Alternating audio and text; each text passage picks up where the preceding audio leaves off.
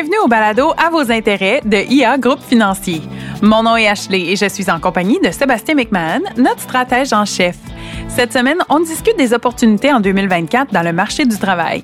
Et pour ce faire, nous sommes en compagnie de notre collègue Maude Dumont Montplaisir, directrice principale gestion et développement de talent. Alors bonjour Maude, bonjour Sébastien. Bonjour. Salut Maude, c'est fun de te recevoir aujourd'hui. On Ben va oui. parler du marché du travail qui est le sujet de l'heure, je dirais, pour à peu près tous les économistes Oh oui. au Canada. Oui, absolument. Puis Maude, peut-être, euh, est-ce que c'est possible de nous parler un peu de toi et de ton rôle chez IA Groupe Financier? Bien, bien sûr. Moi, ça va faire 15 ans cette année que je suis chez IA. J'ai commencé, euh, j'avais même pas terminé mes études encore. Euh, donc, euh, j'ai été beaucoup euh, en ressources humaines là, dans le cadre de ma carrière. Actuellement, je suis directrice principale gestion et développement de talent. Donc, je m'occupe de l'acquisition de talent, du développement de leadership, développement des employés, coaching et également relève, mobilité interne, tout ce qui est gestion de talent aussi. Ben, Donc, co- coaching et développement de, de- de compétences, leadership, c'est très actuel au marché du travail d'aujourd'hui. là. tout à fait. Ah, OK, fait qu'on a la bonne personne. Fait que là, on pourrait peut-être faire un résumé du marché économique. Euh, Sébastien, c'est toi notre pro. Peux-tu nous en parler un tout petit peu? Ouais, ben, le marché du travail est très serré depuis longtemps. On en parle beaucoup. Puis malgré euh, l'immigration qui est forte, là, qui vient au Canada, il y a certains, euh, certains secteurs d'activité où c'est difficile d'attirer et puis de, de recruter des employés qualifiés, puis aussi de retenir les employés qualifiés. Puis Statistique Canada fait une analyse là-dessus à chaque année au deuxième trimestre. Fait que la dernière que j'ai devant moi date de mai 2023. Ce qui est intéressant, c'est que les domaines où c'était difficile de d'attirer, de retenir des de retenir des gens, c'est dans le secteur manufacturier, c'est dans le secteur euh, des services, de la restauration, euh, de l'hôtellerie. Donc, comme vous voyez, le- les secteurs où, euh, disons, les diplômes universitaires avancés sont pas nécessaires, c'est un peu là qu'on, selon les données, qu'on a un petit peu plus de difficulté à attirer des gens puis retenir des gens. Puis si vous êtes allé au restaurant dans la dernière année et quelques, ben vous voyez, il y a moins d'heures d'ouverture parce qu'on a des pénuries de main d'œuvre, les prix ont augmenté parce qu'il y a des pressions salariales. Donc le marché du travail, c'est une bête qui est assez complexe.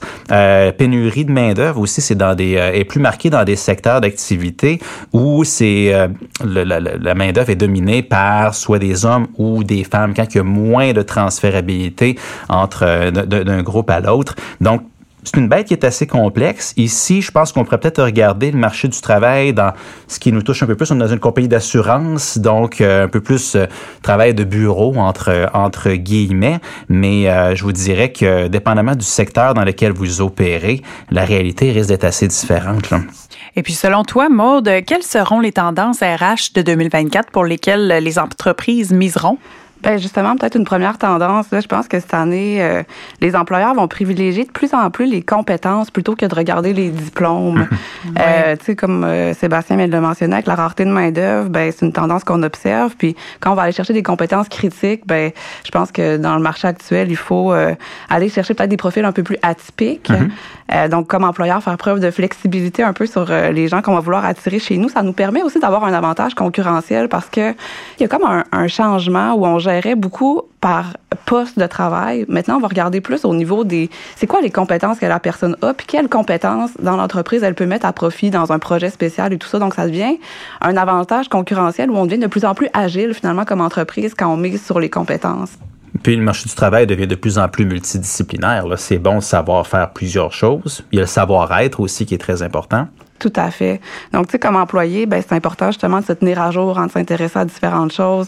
Ça bouge vraiment vite. Donc, euh, d'avoir une mentalité, je dirais, de développement en continu comme employé, c'est super important aussi. Puis, parcours atypique. Euh, tu disais que tu t'es promené un petit peu dans la compagnie là, avant qu'on commence à enregistrer. Donc, euh, c'est important d'avoir vu plusieurs choses. Un profil de carrière, maintenant, c'est pas une seule direction. On peut, euh, c'est important d'avoir essayé plusieurs choses. Tout à fait. Puis, euh, tu sais, nous, on encourage vraiment les gens justement à bouger. Nous, dans la compagnie où on est, ben, on peut bouger beaucoup parce qu'on est une grosse compagnie. On encourage les gens à s'intéresser à différentes choses, à aller euh, euh, peaufiner leur expérience euh, ailleurs finalement. là. Donc, euh, tout à fait. Puis, c'est pas rare aussi maintenant de voir des gens qui vont ailleurs, chez d'autres employeurs, par exemple, pour mieux revenir chez nous après. Oui. Puis, tu sais, c'est une tendance euh, qu'on observe aussi sur le marché actuellement. Oui, c'est vrai, ça arrive souvent, ça. Mais on est bien, c'est ça. Euh, et puis, Maude, est-ce que l'intelligence artificielle, ça va créer des opportunités pour les employés, tout comme les employeurs, selon toi? Ben, c'est sûr qu'on vit actuellement un grand bouleversement avec l'arrivée de l'intelligence artificielle. Donc, euh, même s'il y a des inquiétudes par rapport à ça, euh, on pense que, les gens pourraient penser que ça va réduire les emplois et tout ça, mais au contraire, on pense que ça va amener beaucoup d'opportunités, puis que ça va plutôt redesigner les emplois plutôt que les éliminer. Super. Puis Sébastien, peux-tu nous faire un portrait de la pénurie de main-d'œuvre? Tu sais, le taux de chômage, ses impacts sur le marché? Oui, tout à fait. Euh, la, la, pénurie de main-d'œuvre qu'on vit euh, au Canada, dans les pays développés, on la vit beaucoup aussi. Euh, c'est peut-être paradoxal, mais il y a un constat qui commence à se faire dans la profession économique. Il y a peut-être trop de gens avec des diplômes avancés pour hmm. les besoins de l'économie. Puis ça veut, tu sais, ça veut pas dire que les gens devraient arrêter d'aller à l'université, pas du tout. C'est qu'il y a des emplois, comme par exemple au Canada, le, le, le, le domaine de la construction où on a besoin de gens qui vont construire suffisamment de maisons pour répondre aux besoins de la croissance de la population, parce qu'on a une immigration qui est très forte chez nous. Puis au même moment, on a des projets comme Hydro-Québec chez nous qui veulent bâtir des barrages puis des capacités pour accommoder le parc de véhicules électriques et puis l'électrification de l'économie. Ben, c'est à peu près les mêmes employés qui travaillent dans la construction résidentielle, à peu près les mêmes cadres de métier qui peuvent transférer. Donc, on a des bassins de, de population qui sont euh, des bassins de main-d'œuvre plutôt qui sont pas assez élevés dans certains domaines. Euh, le taux de chômage diffère selon euh, selon les marchés, je vous dirais, puis selon les régions aussi, comme par exemple nous on est basé euh, dans la ville de Québec là, ici. Taux de chômage est très bas, c'est un des plus bas euh, au pays, donc on est favorisé. Euh, il y a d'autres euh, régions où le taux de chômage est beaucoup plus élevé, dépendamment des industries qui sont en place. Donc je vous dirais que le marché du travail, on a tendance à voir ça comme un grand bloc, mais c'est très régional, c'est très par secteur. Puis on a une économie qui est vigoureuse, c'est une bonne chose, mais le marché du travail, dans le moment, surtout au Canada puis au Québec, est en train d'essayer de, il est en mode rattrapage pour venir mm. s'ajuster aux nouvelles technologies, aux nouveaux besoins, à la mondialisation. Puis c'est une tendance, probablement qu'en 2040, là, si on fait un, suivi de ce balado-là, là, rendu là, on va être en fin de carrière, tout le monde ici, mais probablement qu'on va être en train de dire les mêmes affaires encore. Donc, euh, c'est un sujet qui est important, qui est en évolution constante, mais euh, ce qui est ce qu'on voit qui est clair, parce que tu disais, Maude, c'est la, la culture, disons, du monde du travail évolue beaucoup, puis ça amène des défis qui sont différents des opportunités pour les entreprises comme la nôtre. Puis d'ailleurs, Maude, qu'est-ce que les employés recherchent le plus chez un employeur et dans un nouvel emploi? Oui, bien, différentes choses. Hein. Euh, on s'en sort pas. Rémunération, avantages sociaux, ça sort toujours euh, dans les top raisons, je dirais. Puis surtout avec le contexte économique actuel, on peut euh, penser que ça pèse dans la balance pour plusieurs. sinon, la flexibilité, mais vraiment à tous les niveaux. Tu sais, les gens, c'est des professionnels on doit leur faire confiance sur la façon dont ils vont livrer leur travail, puis s'assurer, comme compagnie, de leur donner des conditions gagnantes pour y arriver. Euh, les gens cherchent aussi à se développer, mais autant du côté professionnel que personnel. Donc, les gens cherchent à s'épanouir, à se développer chez un employeur. Ils veulent des défis, euh, mais aussi s'épanouir comme humains puis nourrir leur passion finalement, je dirais une culture d'entreprise qui leur ressemble et qui colle à leurs valeurs. On cherche aussi des, gestionnaires qui sont authentiques, qui sont accessibles. Puis, je dirais que l'impact social euh, des entreprises est aussi un facteur qui est valorisé par les chercheurs d'emploi. Peut-être une, question. On, entend souvent parler de culture inclusive, puis équité, diversité, inclusion. Euh, concrètement, ça se vit comment, ça? Ben, une culture inclusive, c'est un endroit où les employés vont sentir euh, qu'ils ont une sécurité psychologique. On parle beaucoup de sécurité psychologique, donc euh, je peux euh, admettre mes erreurs, je peux me montrer vulnérable, qu'il y a un climat qui est sain, euh, puis qui va accueillir tout le monde, les idées différentes, les différences, autant au niveau de, ça peut être de la religion ou autre, mais ça peut être aussi au niveau des idées, par exemple, une diversité au niveau des idées. Donc, d'avoir un environnement qui favorise ça, je dirais que c'est vraiment, on parlait de tendance tout à l'heure, je pense que ça fait partie.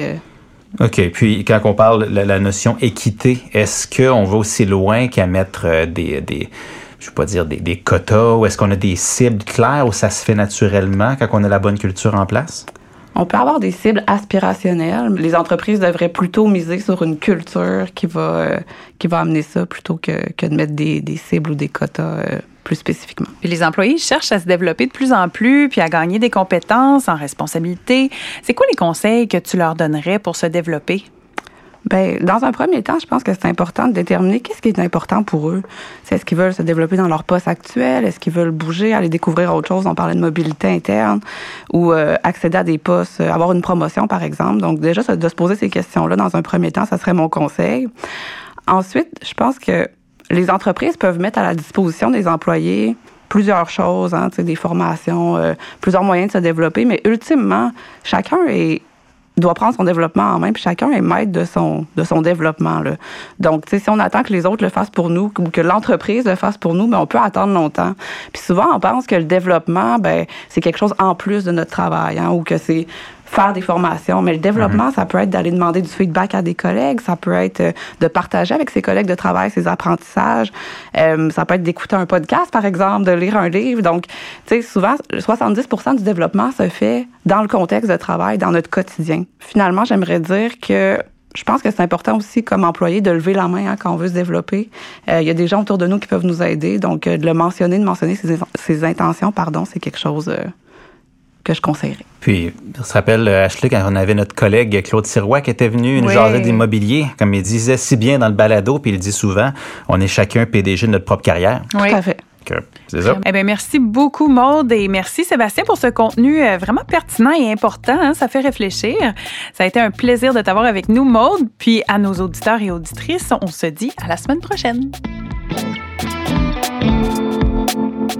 Vous avez aimé cet épisode et vous aimeriez en apprendre davantage sur l'actualité économique? Abonnez-vous à notre balado à vos intérêts, disponible sur toutes les plateformes. Vous pouvez aussi visiter la page Actualité économique sur ia.ca et nous suivre sur les réseaux sociaux.